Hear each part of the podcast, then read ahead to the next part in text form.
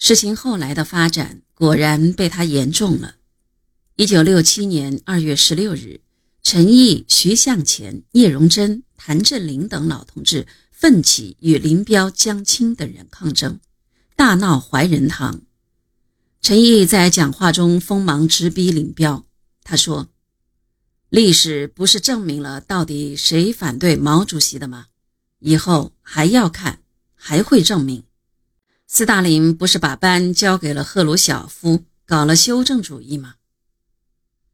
当晚接见归国留学生代表，陈毅又为朱德总司令仗义直言：“朱德今年八十一岁了，历史上就是朱毛。”朱毛，现在说朱德是军阀要打倒，人家不骂共产党过河拆桥啊！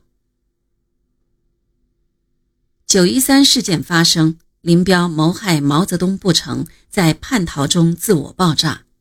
朱德、陈毅等老帅终于看到了林彪反革命集团的覆灭。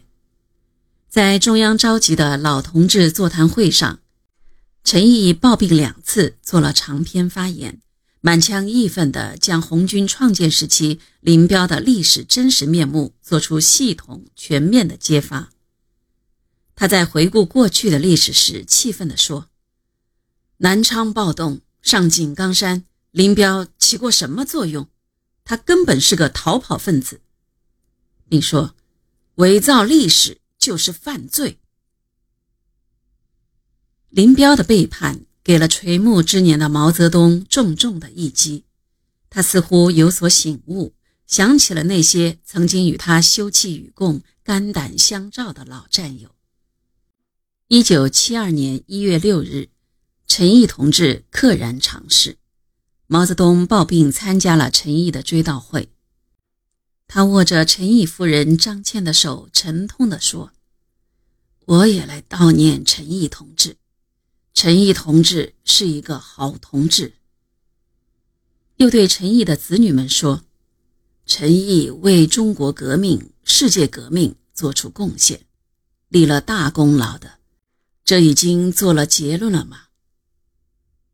一九七三年十二月二十一日，毛泽东在他的住所会见参加中央军委会议的人员，朱德也应邀前往。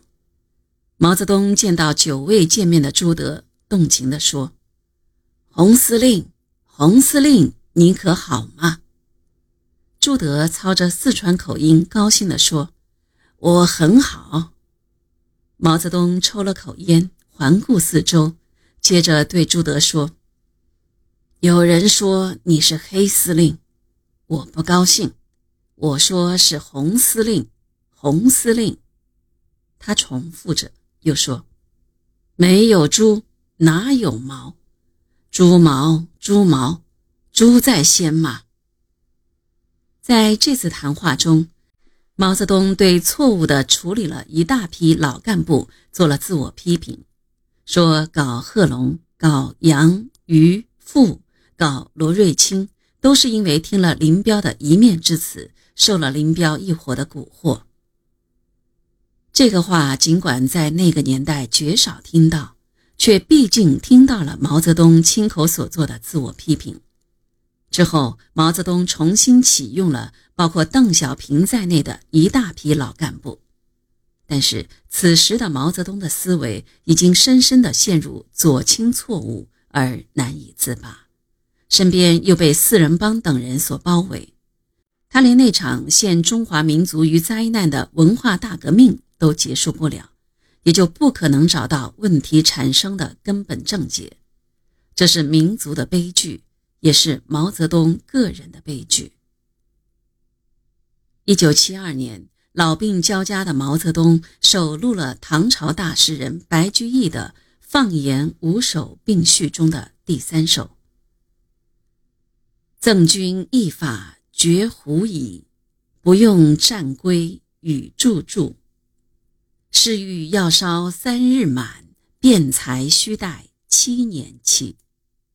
周公恐惧流言日，王莽谦恭未篡时。像是当年身便死，一生真伪有谁知？